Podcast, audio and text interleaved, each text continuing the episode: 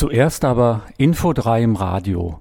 Info 3, die Zeitschrift für Anthroposophie im Dialog, jeden Monat gedruckt oder auf www.info3.de.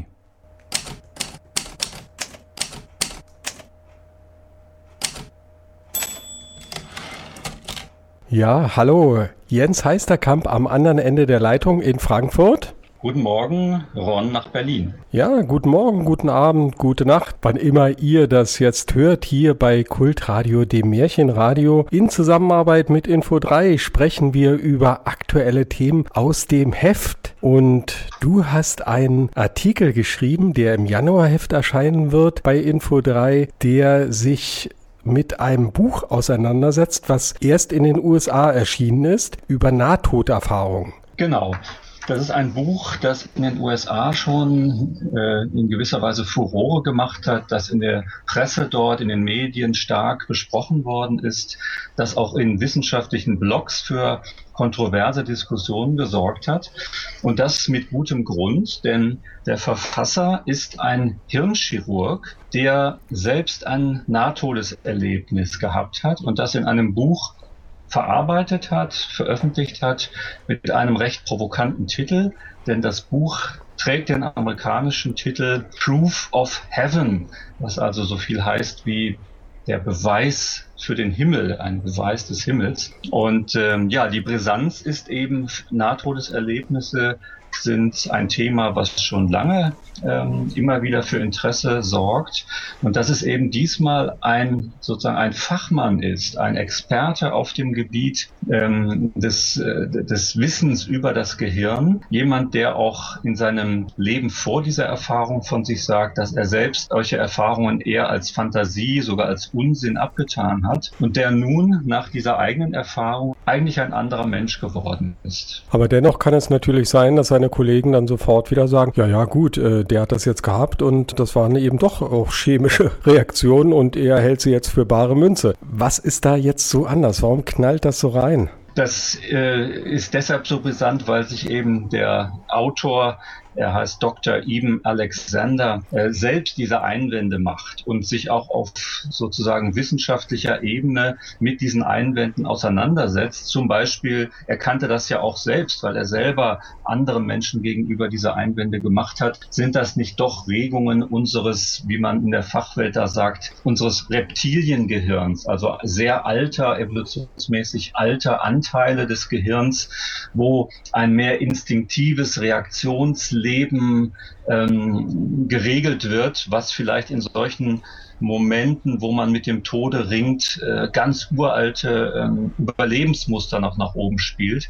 Aber er sagt eben, er weiß, dass äh, diese Teile des Gehirns, die vielleicht noch über irgendwelche Lebensfunktionen verfügen, bei einer komatösen Erfahrung, wie er sie eben hatte, dass diese Teile des Gehirns nicht diese komplexen, sehr differenzierten und auch kognitiven, visuellen Elemente enthalten können und wiedergeben können, die er eben erlebt hat. Und darüber könnten wir vielleicht auch noch ein bisschen sprechen, was er da eigentlich erlebt hat. Das klingt ja sehr spektakulär, was du da in deinem Artikel geschrieben hast. Ja, das ist es auch. Zumal man muss sich wirklich immer vor Augen halten, dieser Ibn Alexander war bis, bis zu diesem Zeitpunkt, wo er eben durch eine schwere Hirnhautentzündung in ein siebentägiges Koma fiel, war er eben ein ganz normaler, nüchterner, naturwissenschaftlicher Denker. Der hat in Harvard äh, eine Gastprofessur gehabt und für ihn war eben klar, das Gehirn ist eine Maschine, die Bewusstsein produziert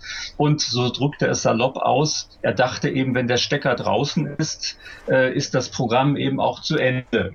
Und dann eben diese äh, sieben, über sieben Tage währende Nahtodeserfahrung, wo er eben Erlebnisse hat, die sich mit vielem decken, was wir auch aus anderen Nahtodesberichten kennen. Äh, ich erinnere vielleicht an die ganzen Berichte, die Raymond Moody gesammelt hat oder die in Europa von einem Forscher wie dem Niederländer Pim van Lommel auch ähm, gesammelt worden sind. Also das sind Lichterfahrungen, das sind Erfahrungen eines großen, tiefen Aufgehobenseins.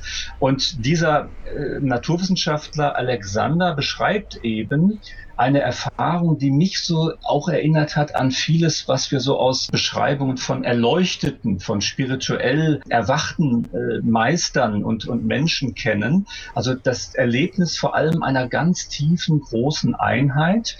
Und das tiefste Erlebnis, von dem Dr. Alexander eben berichtet, ist das, dass er sagt, in dieser Welt, in der ich da aufgewacht bin, gab es oder war überall präsent eine bedingungslose Liebe.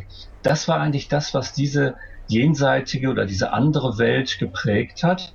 Und er sagt, diese, diese tiefe, bedingungslose Liebe, die da anwesend war und die er gar nicht mit Worten beschreiben kann, die ist eben für ihn eine absolute Realität heute. Er weiß, dass es das gibt und dass das genauso wirklich ist wie die Tatsachen der äußeren Welt, die wir eben hier mit unserem Verstandesbewusstsein für real halten.